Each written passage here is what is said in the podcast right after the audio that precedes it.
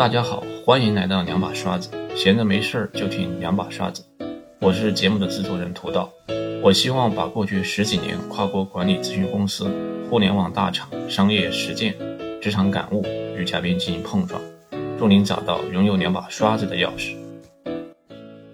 为什么会有这个话题呢？嗯我其实也还是想说，因为我自己在这个平台上面也去跟一些人去聊天，嗯我会发现，成功它总归有有一些，确实有一些相似的地方，对，但我们不能说每个人都一定按照这个成功的规律去生搬硬套，是。但我们总归说在中间可以找出一些好的可供他人去借鉴的一些东西。前人指路，总归会捷径会有一些可循的地方。是没错，所以说，我就想弄这么一个关于职场的一个一个话题。嗯。当然，中间可能会关于职场的外部环境也好，嗯嗯或者是关于这个职场本身个人的一些嗯能力啊、素质要求也好，嗯反正总归是跟这个青年个人成长相关的一个、嗯一一个话题。嗯。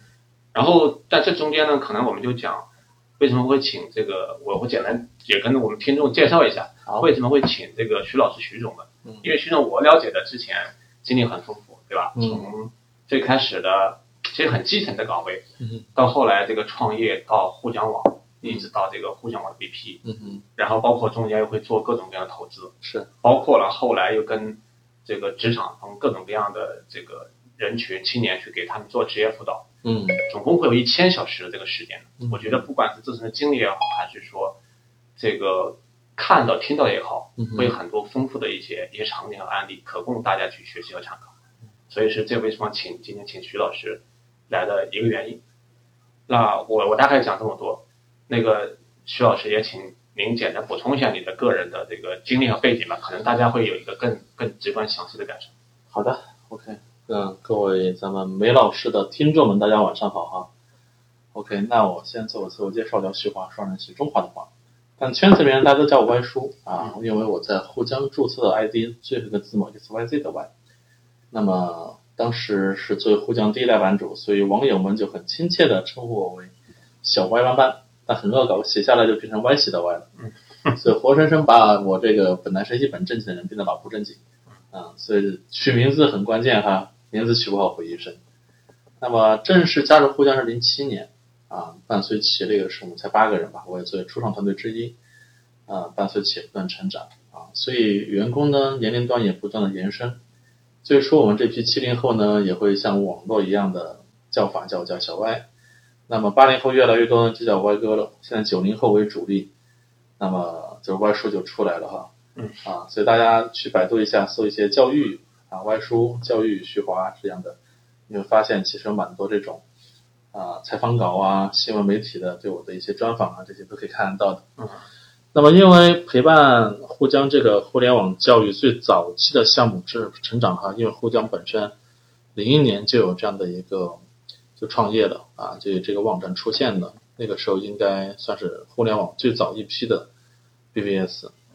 那么零六年我们公司正式成立，我呢是零七年正式加入啊。公司就是刚才也说了，八个人一起，嗯，但是互联网这个大家都知道啊，现在真的是快速发展哈。春晚的时候大家看到猿辅导这种广告打的铺天盖地，但整个行业第一个市值超过十亿美金，就七十亿人民币估值的呢，就是我们沪江啊。沪江我在二零一五年就拿到了十个亿的人民币的投资，成为整个行业的第一个独角兽企业。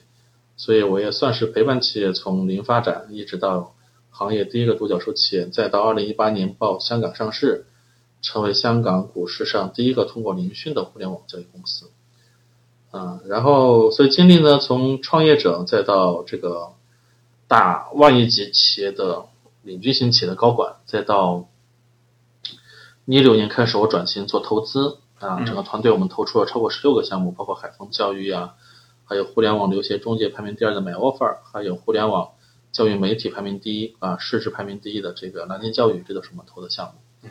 所以经历相对来说比较简单啊，其实到目前为止也工作过两份啊，第一份是 TCO，其实就简单一嘴带过好了。所以总体来说哈，干了五年传统制造业啊，干了十三年新兴的互联网行业，然后伴随这个企业从零发展，然后呢，身份经历了一个很普通打工的人。再到创业者，再到高管，再到投资人，所以这份身份属性和阅历，应该说在全上海啊，可能也是不多的。啊，当然，另外，此外我还学了包括培训，我自己还是一个培训师，还是企业管理顾问，甚至还是很多企业家和高管的一对一教练。啊，所以身份属性确实给赋予了我很多的社会身份，也可能也会带来一些人生的沉淀吧。也希望今天通过咱们梅老师的一个交流哈，分享给各位听众们。好，谢谢。好，徐老师刚才讲自己经历比较简单，那我听起来完全是一个豪华版本、多重身份的一个职场经历。我觉得肯定有很多值得大家学习的地方。就是刚才徐老师讲自成几段人生经历啊，我在想第一个话题是我们谈谈这个职场发展的目标的或者是选择的问题。我我我其实就把整个的人生或者职场比作成是一个登山，对吧？嗯但你总归要知道说这么多山，你要去哪座山？你要去到山的哪个高度？那这首先是一个目标的问题。嗯其实我自己也是觉得说，这个目标的选择其实很关键，直接去、直接会倒逼你现在的工作以及你的努力是否是正确。嗯，因为毕竟是站在风口上，猪会飞嘛，对不对？嗯但我们想啊，如果是站在现在一个初入职场或者入职场几年的人，或者是一个传统企业的人，他如果去转型的话，他未来的目标到底会在哪个地方？这是一个很重要的一个话题。说未来，比如说，如果是 C 端的消费互联网，对吧？发展了十几年了，嗯，那产业互联网刚刚兴起，到底我们该怎么选择？嗯，OK，这个问题说实话是蛮大的，而且呢，这个选择其实我个人认为是没有一个准确答案的。如果真的能够让我们准确的把握住一个市场的脉络的话，那每个人都能成为身家上亿的富翁嘛，都能成为风口上的猪。但事实上，就算是风口上的猪，那数量也是极其有限的，而且风口也会过去，很多猪也会掉下来摔死，对吧？所以从这点上来说，我个人觉得，嗯、我们还是要明白一点，就梅老师刚才说，其实蛮对，引发了我们一个很重要的人生成功的秘诀叫什么呢？叫做选择是大于努力的。啊，就是我们自己选了什么发展方向啊，这个方向也许就会给我们带来巨大成功啊。这个就是我我引申出来另外一句话，就叫做一个人的黄金发展周期和这个企业发展的黄金期结合到一起的时候，那他的收益是获得非常大的。嗯，啊，举个例子，比如说当年我在 TCL 工作的时候哈、其实收入并不高，可能月薪也就四千到六千吧啊。但是我们有些小伙伴们干了几年之后，虽然 TCL 六是非常知名啊，市值四百多亿，然后还刚刚在深圳上市啊，连股票代码都是零零零幺零零，嗯，是非常非常受国家重视的一个产业啊，嗯因为它的 MBO 都是啊受中国著名的经济学家吴敬琏啊来参与，做好了一个非常好的国有企业私人化的一个转型啊，才知道上市。但像这样，我们有些伙伴哈、也因为各种各样的原因离开，甚至就可能跳到了我们这个大厦隔壁的另外一个大厦，里面一家企业叫做腾讯，啊，就学了里面，然后甚至呢，有的时候我们微信上聊啊，那个时候没有微信，都是 QQ 或者 MSN 上聊天，然后都说哎呀，我不跟你聊天了，我去斗地主了，因为我我做的是这个腾讯这个叫棋牌游戏他们这个社群的测试工作，嗯。所以一天到晚上上班的目的就打牌，就检查斗地主啊，各种这种有没有 bug 啊这些。嗯。大家想想，零四年的时候去一个可能知名度还远不如 TCL 干的工作呢，又是打牌的这种事儿。对，你你咱们从我们的理性角度来说，肯定觉得这没啥出息，不可思议，对吧？但是你要知道，人家现在身家属性，我估计 接近一个亿都是有的了，因为太早期了啊！腾讯一旦上市，给股票，大家也知道腾讯的股价上升速度多快啊！所以只要他不离开，只要股票一直捏在手里面，现在上界是完全没问题的一个人。所以这个有的时候就确实会让我们觉得匪夷所思啊。嗯嗯那么就会有些人就会总结叫什么呢？就是我们发现有很多东西可能是我们真的不可控的。嗯啊，这个就叫做一命二运三风水四积德五读书。嗯，有的人就会专注是在这个领域上，我们进行 要进行积德哈、有些这个德不换，不见得是在我们身上沉淀，有可能对我们下一代也有福报。啊，这个是像丁磊啊或者雷军啊，他们都是公开场合都表达了他们对这个理论的一些认可。嗯。啊，当然我们作为这个现实生活中的人呢，就是这些背景啊，大家听一听，然后呢，能够做的是哪些，这个可能就下面我们感兴趣要探讨的哈。所以我第一个建议的是什么呢？就是首先我们还是要认识到打工还是为了谁呀、为了自己，对不对？所以上班我们现在这份工作，不管你喜欢还是不喜欢，咱们要做的事情优先考虑就是这份工作给我提升的技能有哪些。而这些技能放在社会上，它的市场价值又是怎么样？嗯，啊，甚至这个技能引发出来的岗位又有了一些岗位？除了我现在做岗位之外，还有哪些关联岗位？嗯，这个是我们在工作每时每刻都要去扩充我们自身的视野的。而且还有一点，我认为是要做什么呢？就是我们要积极主动的出去进行社交，啊，更广泛的和身边的伙伴进行交流，来扩充我们对整个产业的认知。嗯，啊，这什么意思呢？讲，其实就跟打游戏一样哈，因为听众我相信有很多也是属于年轻小伙伴，二三十岁的样子，可能也会玩游戏，玩网络游戏也好，玩单机游戏也好，有可能你进入的就是一个一个地图就全黑的，对吧？那你要靠着你的这个慢慢摸索把技术全点亮的话，你得死多少回，对不对？但是，在现实的职场生活中，我们倒不见得死，但是呢，浪费的是什么？浪费的时间、精力。所以我们要做的事情是想办法尽可能跟在整个职场这个黑暗地图中打，他们正在打仗的人，其他玩家，我们要进行交流，让这些玩家把他的信息、他的视野告诉给你啊。这样的话，你获得多个玩家的他的打开的这个这个已经他点亮的区域了。说不定你就可以发现你点亮的区域还更多，因为你吸收每个人的视野嘛。嗯，那你可能就很快定位到什么行业适合你，什么行业有发展前途，然后在我们的信息资源足够宽阔的情况下，啊，这样来选择一个未来有发展前景的行业或者岗位，这不就变得有把握的事儿了吗？对，明白吗？所以反过来说哈，反过来说，有很多伙伴找外叔咨询职业规划的问题，我觉得一个核心的问题点都在于什么呢？就太宅了。啊，不愿意开展社交，嗯，不愿意对外去交流沟通，甚至恐惧于去跟陌生人交流沟通。对，所以他的信息只悬于他深入为周边可能五米左右的这些人群。嗯，那这些能够点亮多少范围的地图？大家可以想一想，对不对？那这个时候，一旦现在公司不要你了，你被动离开了，很多人就会变得绝望、迷茫，觉得自己已经没法活了。对，但这个问题真的是这样吗？我们每个人眼中的世界是同一个世界。但是每个人眼中的世界都不一样，那原因是什么？大家可以想象这个背后的逻辑哈。所以我就在这里说哈，我们怎么样选择未来更好的行业、更好的方向，就是我们要更多的去了解我身边人他们的想法思路，去在其他的渠道收集更多信息资源。社交是很重要的一步，再结合我们公开的各种信息、各种报道，甚至上市公司的各种财报、各种分析文章，对吧？那其实我们可以很完整的去。画出一个真正适合走的、适合我们自己走，至少不要掉坑的，对吧？不见得一定有宝箱，至少不会让我们掉坑的一个发展方向，对吧？但如果说真的视野很狭窄，我曾经遇到过有一些伙伴，三十三岁传统行业干了很久，嗯，啊，干到三十三岁，我来问我，外叔，我现在觉得我现在挣的钱太少了，所以我要计划我要转行了互联网，啊，因为互联网我看太多报道，我发现赚互联网的钱好像这互联网的工资开的很高，对，我说是很高。但是你这种行为是什么？等于四九年加入国民党，嗯，对吧？你三十三岁，就算你真的顺利转行来到互联网教育，互联网有很清晰的中年危机啊。互联网有多少企业身边的这种这种领导能超过三十五岁的，对不对？对。所以这样情况下，你会发现，你算顺利转过来两年之后，你有事业了，这不就四九年加入国民党吗？啊！但这些，如果你平时认识一些互联网行业的朋友，你就可以充分得到。对互联网这个三十五岁危机的清晰的认知，那你不会做出这个错误决断来了。对，或者说他认识之后，他早点知道互联网信息，在他二十五岁或二十三岁的提前规划好，对，那就成了，那就可以有十年时间来攒下可能在传统行业攒三十年的钱，那也行，对不对？对，这也是个方方法嘛。所以我们总是在有限的认知里面去选最好的，那我们自然要扩充我们有限的边界了。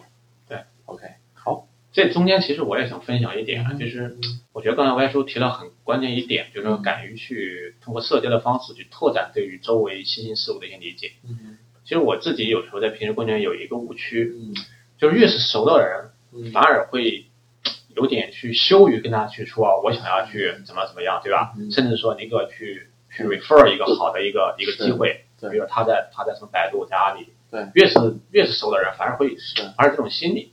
我说这块你接触平时有没有这种？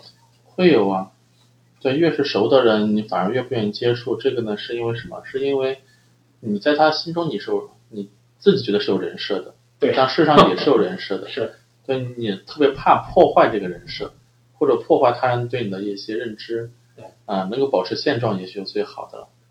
啊，当然这个我觉得是不是一定要去破坏它，这个倒不见得。嗯，就核心我们还是说明什么？说明我们过于在于自己，就别人对我们的感觉了。对啊，我们还是要去放下这一切哈。就我还是一句话，工作生活为了谁？还为了自己，对不对？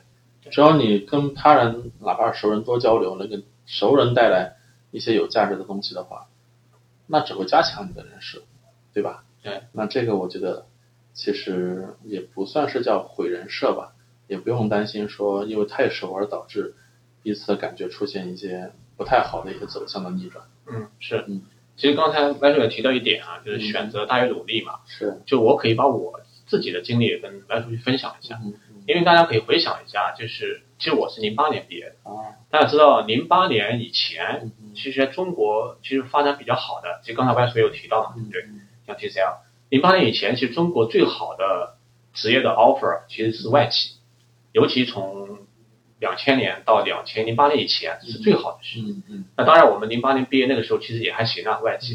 嗯，但那个时候零八年，其实你想一想，零八年其实中国互联网刚开始发展的时候，就我还记得阿里把淘宝那个商城当时改天猫，就是在零九年发生的事情。对，那当时呢，我们毕业，我们有一批同学呢没有选择去外企，嗯他就选择去了这个这个阿里。当时我们觉得这个阿里巴巴完全是一个觉得是一个骗人的公司嘛，对，然后他在这里面干了大概四五年，嗯。从零八年大概到一零这后面那个几年之后，嗯。然后就一直在里面去做这种行业运营、化妆品的。嗯。后来呢，这位同学呢，因为阿里会频繁的转岗，嗯。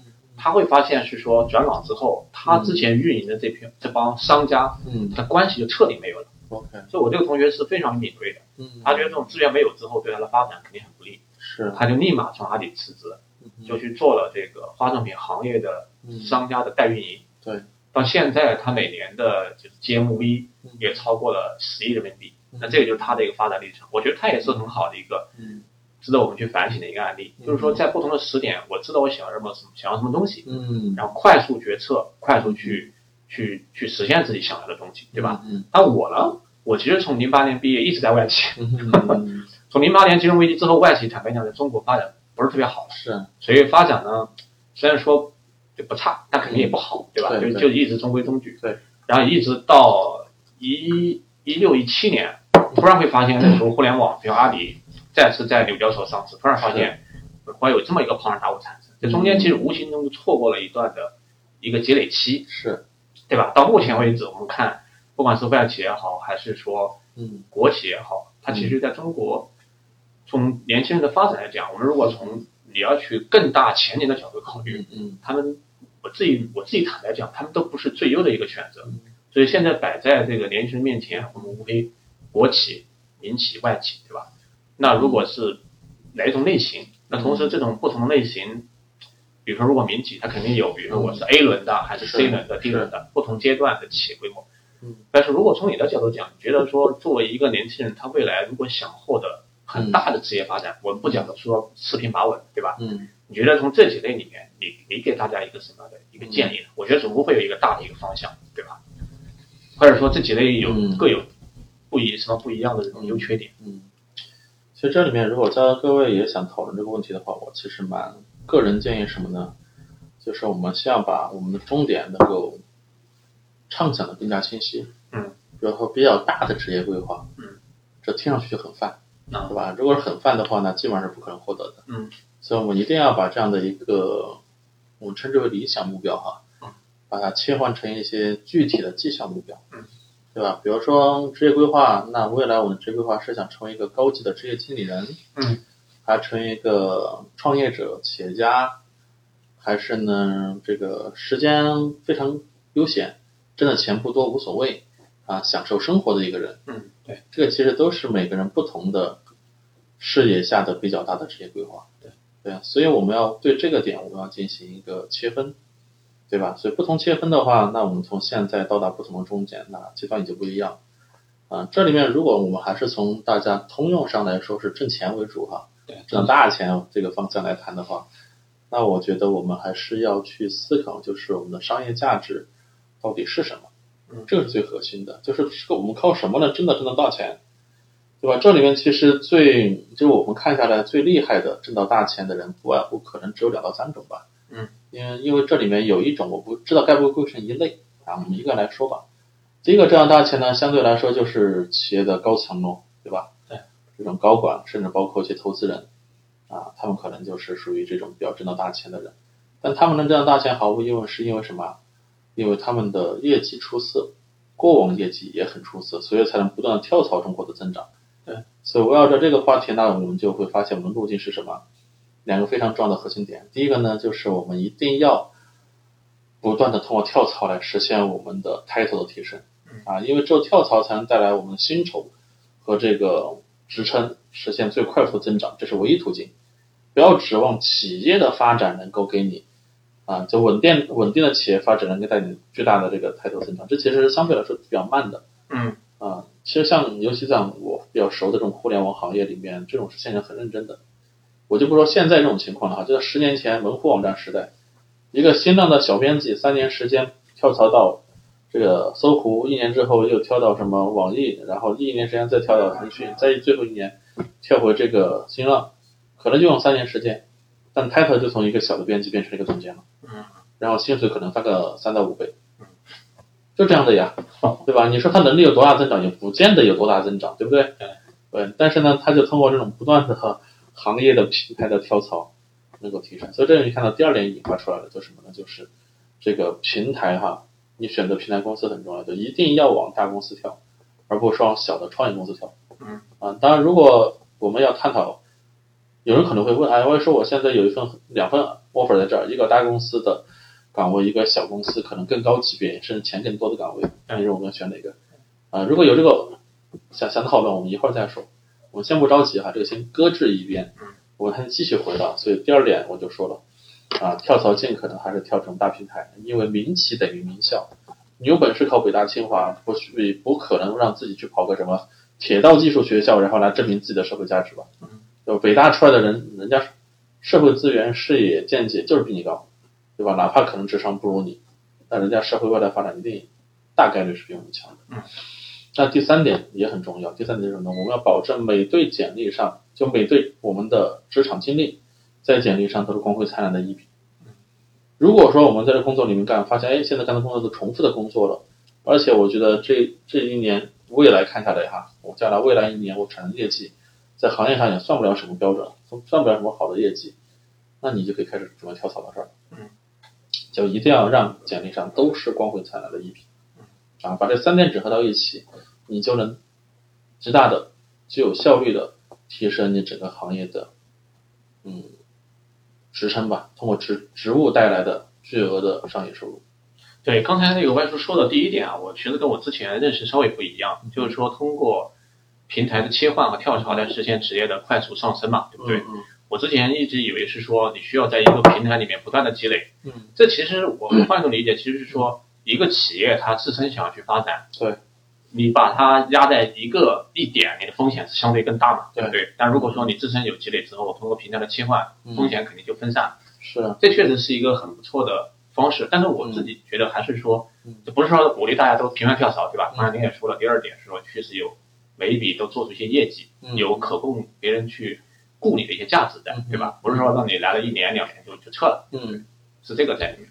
是没错，就是当这里面哈，很多人确实会认为我希望能在一个企业里面长期沉淀，但是呢，这个我们如果帮你细分哈，比如说用那个冰山模型，嗯啊，美国著名的心理学家麦克利莱，他有个冰山模型，就一个人的素养呢是分四个阶段的，冰山之啊水面的冰山之上两个，一个是知识，一个硬技能，啊，水面之下是软技能和啊你的这个隐藏特质，嗯，隐藏特质呢包括你的性格、价值观啊、你的这个成交动机啊等等这相关的事儿。嗯很多人沉淀，其实沉淀的说实话只是硬技能，就做解决这个事情的方案是理性，其实说白了只是限制到这一点。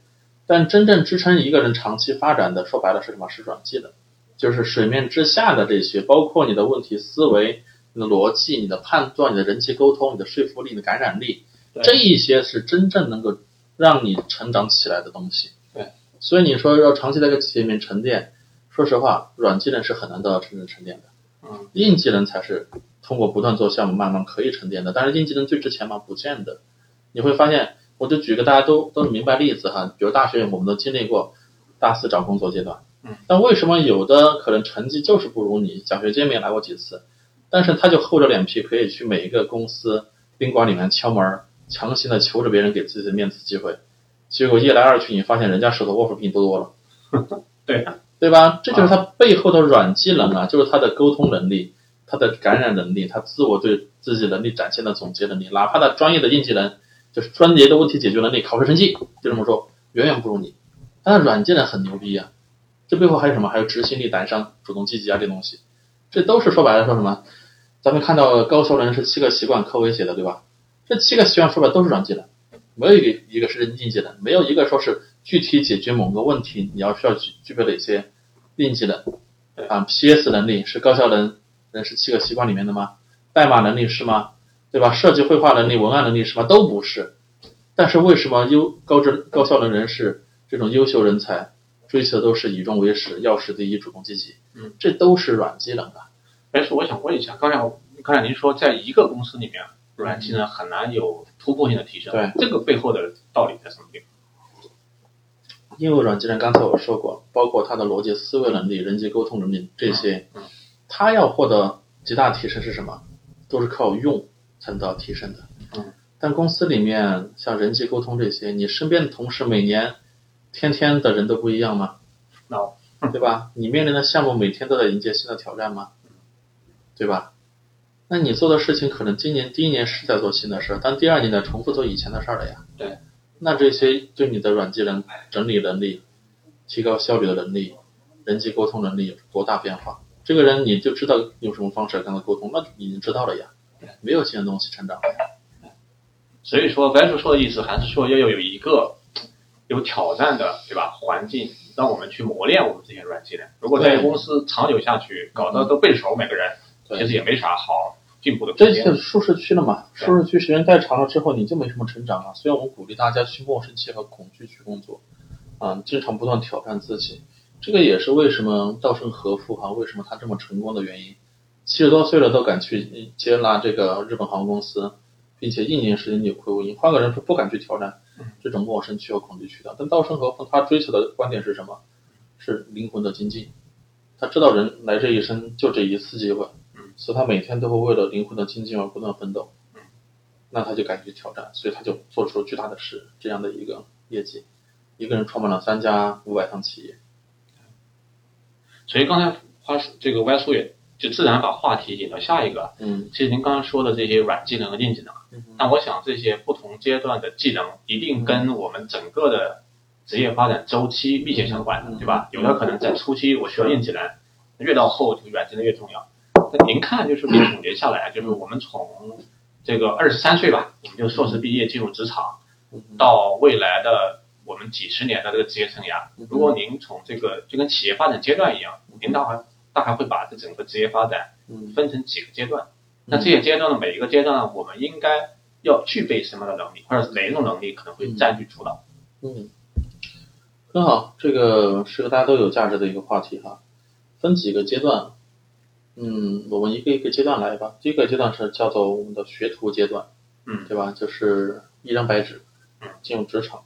所以这个时候我们要做的事情呢，是尽快的胜任岗位，了解岗位所要的技能有哪些，然后呢，培养好我们自身的。这个各种工作习惯，包括我们的记笔记的习惯呀，这个复盘的习惯呀，时间管理的习惯啊，目标管理的习惯这些相应的，嗯，这个可以进不断的打磨这些能力，就是让自己为成为一个优秀的职业经理做准备。嗯，第二阶段呢，就是个人贡献者阶段了。个人贡献者呢，就是你在岗位上已经做出一定的业绩，啊，成为了专员啊这些。但还不是管理者，你还是靠着自己的执行力、贡献度、问题解决能力等来发挥你的价值的啊。所以这个阶段呢，拼的就是你的业绩水平。所以你要专注到围绕着岗位所有的目标和业绩，还有哪些技能，还有哪些目标是，还有哪些周边的人脉资源能为你所动的，你要去不断沉淀和积累。这个个人贡献者，您觉得是毕业之后三年左右就可以真进入了？三年就会进入这个阶段了。嗯，当然有的快的话，可能两年左右。嗯那么，但个人贡献者有一些能力，我们就觉得应该开始可以放上这个议程了，就什么呢？就是管理说服、管管理相关的能力啊，比如说可以争取让自己带带实习生、带带新人，通过培训啊、分享啊，嗯，这里面其实分好几个阶段，包括我们的工作布置，嗯。这种这种属于管理的属性，再到培训的属性，就别人不会你会的你要教，嗯。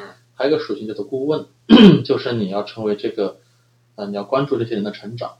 再往下走就是教练的身份，就是你要通过引导式提问来启发对方对问题自己找出答案的一个本领来。嗯啊，这四个就是在作为公个人贡献者的时候都可以有意识的锻炼。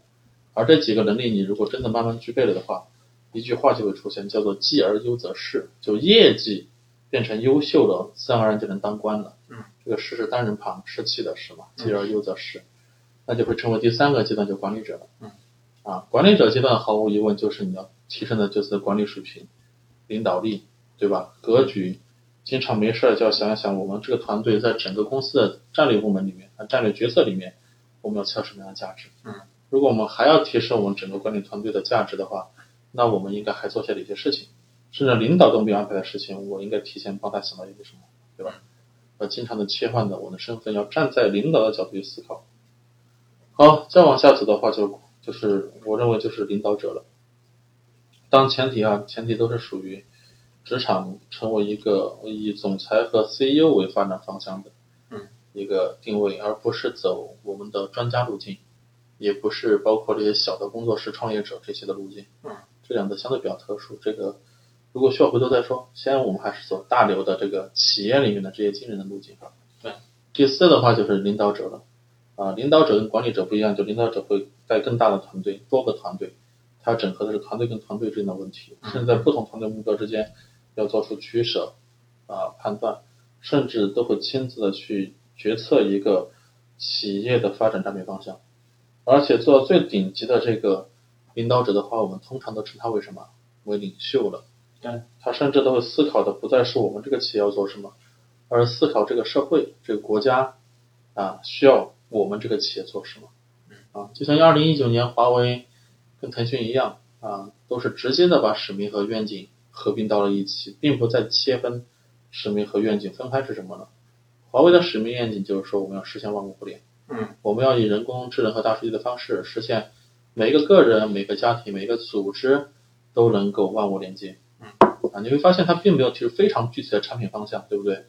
这是因为华为在我们都知道哈，它在五 G 时代已经拥有了最强大的技术实力。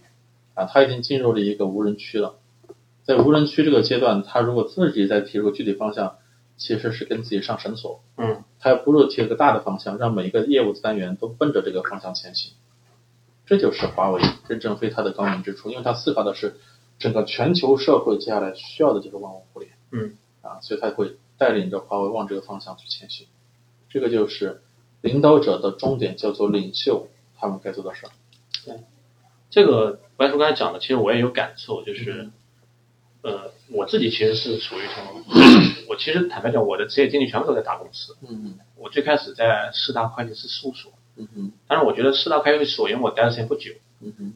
但是我觉得最难可贵的，它确实对于一个职场人教会了一些基本的，刚您说的一些基本的一些、嗯。一些素质和习惯，这个其实是影响我到现在，我觉得未来也还有一直影响的。比如说您说的时间管理，嗯哼比如说遇到什么事情要敢去问，对吧？嗯要要去做笔记的这种这种习惯等等类似的，我觉得这确实对一个人会受益终身。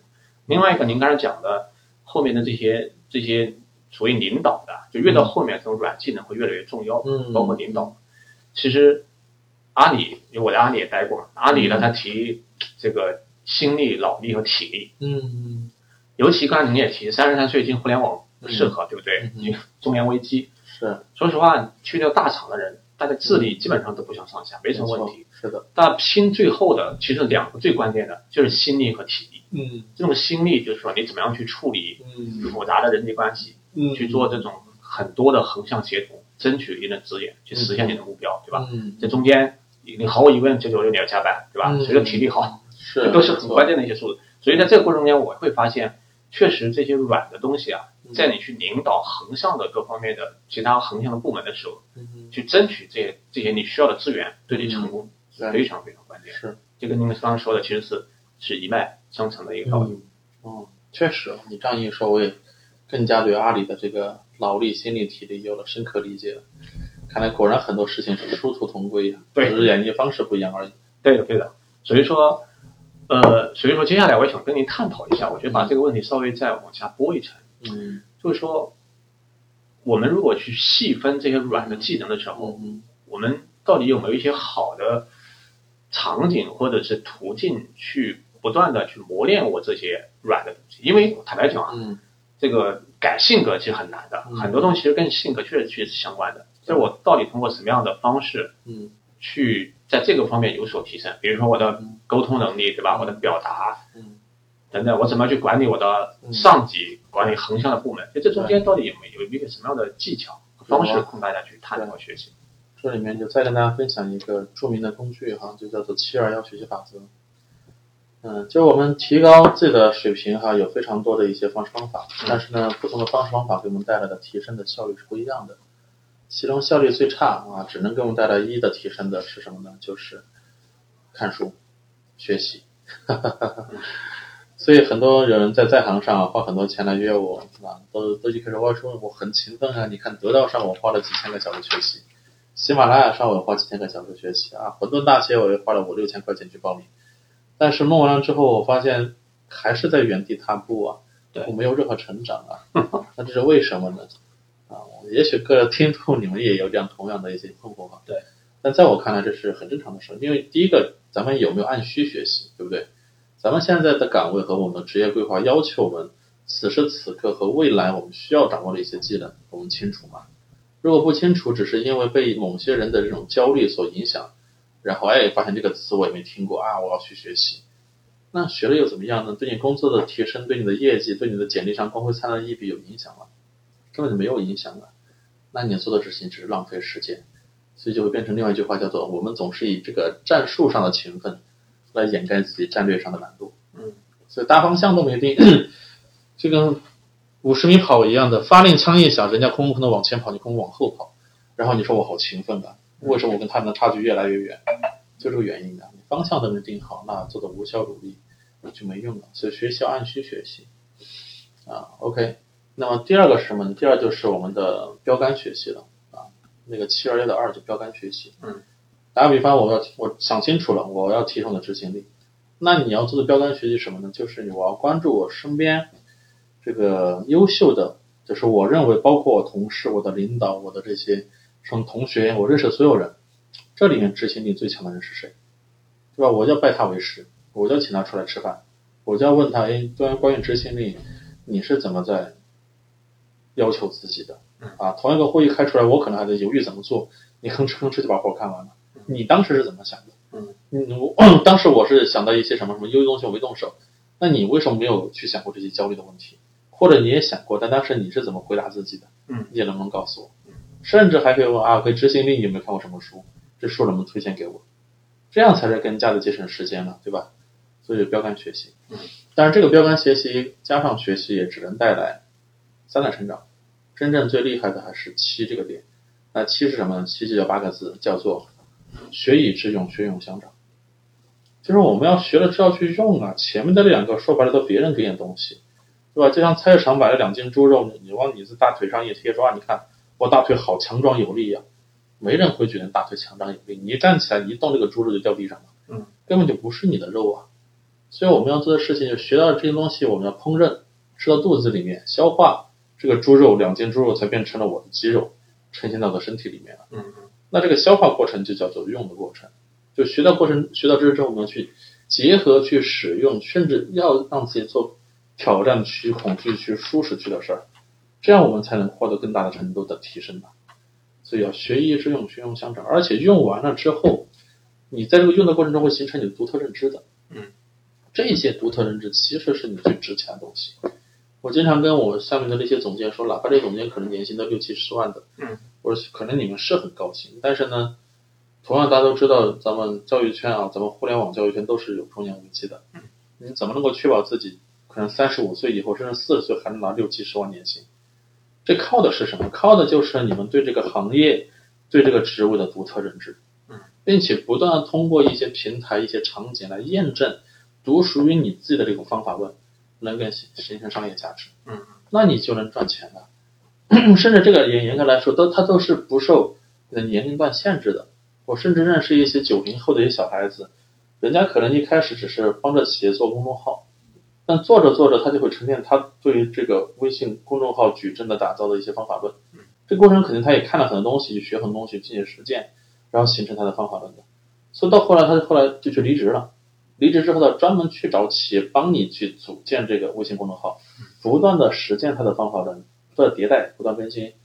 啊，虽然他现在工作室人也不多，但是一一个月至少几十万的 收入是有的。人家可能工作到现在 也才五到七年吧，具体我不太清楚。反正是北京买套房，深圳买套房，嗯，对吧？到现在可能也才三十岁出点头的样子。这个这个就是他的水平啊。对吧？这个已经让他对微信公众号矩阵流量裂变的这个大环境下，他形成他的独特认知，并且形成方法论，他的对外输出了，而且帮助企业实现很多商业价值的突破。企业肯定是赚到钱了，流量更多了，而且投入的营销成本更低了，才给他支付几十万一个月啊，对不对？嗯，所以这个就是你会看到，他就会形成独属于他的独特认知，而且东西别人抢不走的，就算别人花钱去学了他的课程或者怎么样。你没实践，你还没有这个去去形成行业的知名的案例，其他领企业主也不会几十万来挖来让你给他做这个事儿了。嗯，这都是人家最后学有这种学有相长，形成了行业口碑，形成成功案例之后，人家就靠这个吃饭了。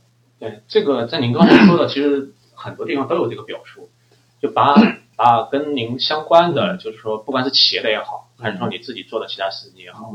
把它内化成自己对某一个领域的独特见解和认知，是，从而在这个领域快速自行，最终就有可能把这块东西给变现掉，对吧？有一个很好的收获。对，没错。当然，这个里面如果再加一句，就是什么呢？就加一个好奇心，因为这个行业并不见得是一成不变，不管是微信公众号，现在抖音，对吧？对。未来很有可能还有新的一些出来，这个我们已经经历十年之间经历无数的这种新的风口了。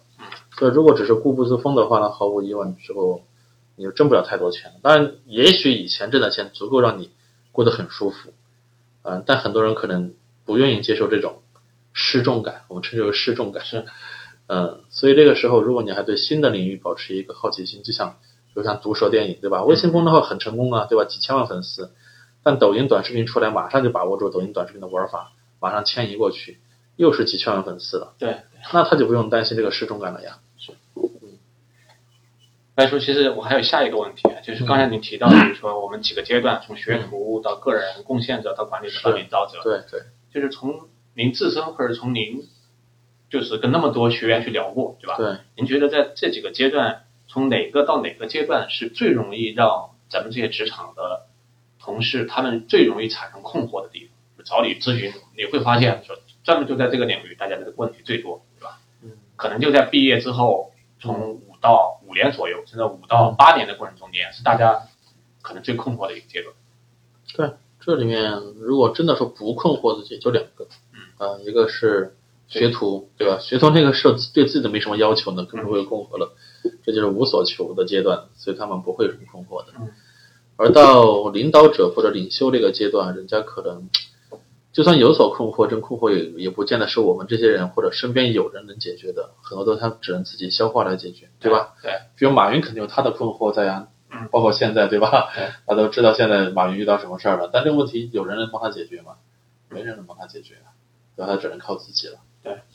所以中间两个阶段，说实话是容易遇到一些社会上的困惑的。一个呢，就是从个人贡献者要往管理者迁移。对吧？甚至这个时候他可能不会成为优秀管理者。嗯。甚至我还遇到一些人当了一段时间管理者之后呢，主动找领导说：“说领导，我发现管不了人，我觉得我很失败，我还是回去做做一个基层员工吧。”嗯。或者我还是回去做个 top sales 吧，我不想做 sales manager 了。嗯。我管不了其他的这些 sales 了，是很常见的啊。所以这个他其实种签约，这个签约不的原因是什么？呃，就是因为以前作为工人贡献者，企业考察的还是一个人的能力。就是我所说的，你的执行力、你的贡献度、你的问题解决方能力的。但成为管理者之后呢，你所要做事情是什么呢？是帮助他人，如何帮助他人取得成功。所以管理者的成功并不指他自己的成功，而是呢，你取决于你所带领团队取得什么样的成果。嗯，这句话不是我说的，是万王之王啊，CEO 中的 CEO 吉克威尔奇，在两千年的时候这本《赢》那个书里面所说的啊，非常就是一针见血的点出来了。如果我们接下来要从一个个人贡献者成为一个管理者的话，我们关注的已经不会在自己了，嗯嗯，甚至我们要去带领整个团队获得整个组织的业绩。而这个时候的话，我们的身份属性有可能就会从一个原来敢打敢冲的一个人，啊，一个孙悟空型的人，变成一个唐僧一样的人。嗯，不能打，但是呢，我会达成目标共识，我会不断的监督，我会不断的抽鞭子，甚至会变成一个教练的人啊，就是足球队教练。我肯定射门我是绝对不行的，在全队来说我是最差的，守门我全队也是最差，防守我全队最差。但是呢，我有能力筛选出最优秀的人才，并且把这些优秀人才之间他们可能存在的这种内耗矛盾给解决掉，然后让大家能够万众一心的去拿到世界杯冠军。嗯，啊，那这个时候就是教练要做的事情。这中间您能举一个真实的，就是您经历过的一个学员也好，和周围的同事也好，一个案例嘛？就是他是怎么样从一个管理者到一个个人贡献者到管理者一个转型的？我觉得肯定会有这种例子。我直接讲个失败的案例算了，因为这个是很容易新进管理者出现的问题。我举个例子，嗯、比如说日本大选，对吧？网上出了新闻，那么按照日语编辑部的要求，就有给你发文章。但这个时候我突然发现，这篇文章是发的很快，写的也很好，流量也很高，但是一看是属于主编亲自写的，嗯，所以第二天我就可能跟主编就交流讨论，就是说这个事情是你写的，对不对？他说是的，但是呢，按照我们的规则是由当晚的值班编辑来写。啊，而不是由主编来亲自来写呀。他说为我为什么就是你为什么自己要抢在这个值班编辑的角度上来做这个事儿呢？他说，因为我打电话如果让他来写的话，我觉得可能她在逛街，可能陪男朋友，她可能就不开心。但是呢，做这个事儿对我来说我是很擅长的，毕竟我也是做一个优秀编辑被刚提拔为主编的嘛。所以呢，我觉得干脆为了把握流量，为了提高效率，就我自己做算了。但这个事情毫无疑问值不值得表扬啊？啊，其实不值得表扬，而且是应该被批评。就他是其实是过于的在意下属对他的感觉，不敢去管理下属啊，生怕自己在晚上的值班时间去打扰由这个管理职责在的员工而被别人所不喜。嗯，啊，如果真的别人会不喜的话，只能说明这是员工的问题，不是管理者的问题。但很多新进管理者只是希望让员工跟自己和和气气的，希望员工能喜欢自己，对，啊，反而带来更多的一些职场的内耗。就像公司给你们主编发的收入一定是远高于对编辑的收入，对吧？但是你拿着主编的时候去做编辑的事儿，其实对企业来说是一个人力资源上的浪费。而且呢，如果这个编辑他自己其实还愿愿意做这个事儿，结果发现主编已经替他做了，他会怎么想？他只会觉得这件事儿我没有参与感。对，领导不尊重我，甚至领导活生生剥夺了一次让我在这种关键时候下去获得业绩的一次机会。这其实对他来说是一件很悲伤的事儿的。所以你看，这样情况下的话，这种管理者有可能就是属于没有认知到自己管理的属性在什么地方，最后导致了管理的困难出现。对，所以这块儿，其实我也想多说一句，其实管理真的其实是一门艺术啊嗯。但我觉得，既然是艺术，它肯定会有各种各样不同的方式，每个人可能都不一样。嗯但是有一点，我觉得肯定是共同的，就是说，你的这种方式有没有帮助你能快速达到你的这种目标，对不对？嗯只要是以这个为准绳的，我相信，嗯，我相信这点肯定大家都是都是一样的。对，没错，是这样的。但这个呢，艺术是上升到更高阶段的，甚至我觉得绝大部分管理者还没上升到艺术的阶段。嗯，其实管理在艺术之前还有个阶段，就管理是可以被套套路化的。嗯，我们现在管理的一些业绩没出现或管理水平不高，是因为我们手里的套路还不够多。嗯，其实有很多问题是足够通过各种各样的管理工具来实现的。举个例子，像刚才我们所说的，啊、大的职业规划，对吧？工作中我们经常会遇到这样的很，就是老板说说理想目标啊。对。那我们其实就应该用一些套路把它变成一个具体的绩效的目标啊，这样大家目标一致了，才能更好的开展工作啊，对吧？那这种套路我们就可以用 SMART 方式啊等等，把它进行细分，把它按照具体的、可衡量的、有价值关联度可达成的、有时间最后截止点的这种维度进行细分，这就是套路啊。做成员管理者，我们其实，在达到艺术之前，我们还有太多的套路东西还没有还没有达到呢。其实这个如果有的人到退休阶段都还没达到套路这一层的话，那真的是一件很遗憾的事情。对，那我们学习这些套路吧。您给大家推荐一本书，看看哪一本书嗯，对学习这套路比较有帮助。我觉得从管理方面看，对吧？管理的书其实我还很少推荐，因为我也看过很多管理的书，说实话哈。嗯，中国的管理的书呢，其实说白了，我觉得很少看到有好的图书，绝大部分都是摘抄、组编、组合，嗯，很少有自己原创性的东西。西方的管理图书呢，就是以上帝的视角来讲很多理论的东西，也难以消化吸收。日本的管理图书相比之下，我是比较推崇的，因为日本的管理图书很多都是属于自己做出了一些事情之后，把这些道理或者工具提炼出来，也会在里面的。但它工具很少，说实话，但道理会比较多。我觉得相对之下，我还是建议大家可以买一些日本的企业家，像稻盛和夫的书为主来看。